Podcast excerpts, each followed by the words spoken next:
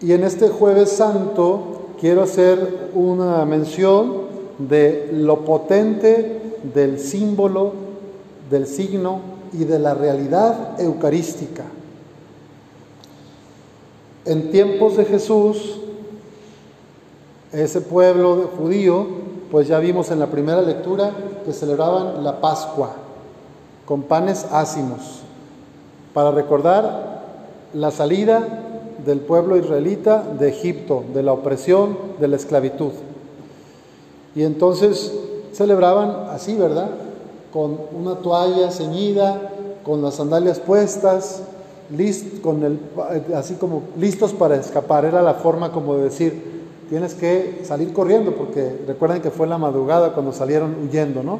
Entonces, pues cada año el pueblo de Israel celebra la Pascua, el paso de una vida de esclavitud, el paso de la vida en el pecado, el paso de la vida en la oscuridad, a la vida en la libertad, a la vida en la gracia, a la vida en la verdad, ¿verdad? En la luz. ¿Se fijan? El símbolo es muy potente. Y en la Eucaristía, pues Jesús instituye la Eucaristía diciendo, me quiero quedar con ustedes. Yo sé que me van a matar porque lo que he venido haciendo no le cae bien ni a los judíos religiosos que hacían negocios con la religión, ni a los políticos romanos, Pilato, el gobernador y otros más, ¿verdad? No le convenía lo que Jesús hacía. Entonces ya sabía y él se entregaba voluntariamente. Además, como vimos en la lectura, en el transcurso de la cena, cuando ya el diablo había puesto en el corazón de Judas Iscariote, hijo de Simón, la idea de entregarlo, Jesús, consciente de que el Padre había puesto en sus manos todas las cosas y sabiendo que había salido de Dios y a Dios volvía, se levantó de la mesa, se quitó el manto y tomando una toalla se la ciñó y vino a lavarle los pies a los hermanos, a los amigos. ¿Se dan cuenta? Él era consciente de que iba a entregar hasta la última gota de su sangre por nosotros. Pues el pan es la realidad más sencilla. El pueblo de Israel comía pan. Había trigales, si hay trigo hay pan. Y luego había muchas viñas, muchas parras. Si hay uvas hay vino.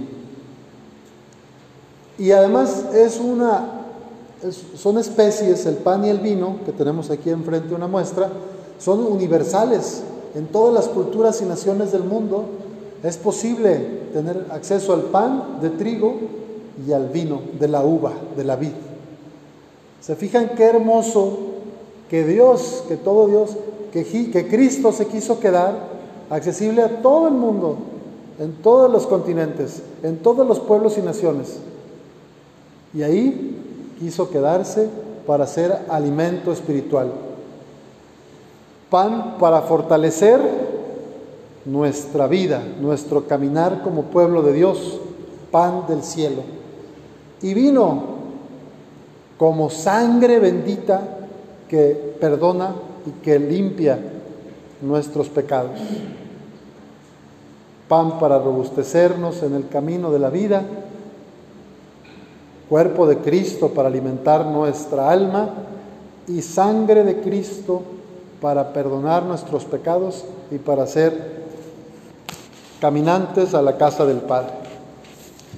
Pues en este jueves santo pidamos al Señor la gracia de seguirnos lavando los pies los unos a los otros, de ser hombres y mujeres para los demás, no encerrados en el miedo, no encerrados en la ansiedad, no temerosos de amar a los demás.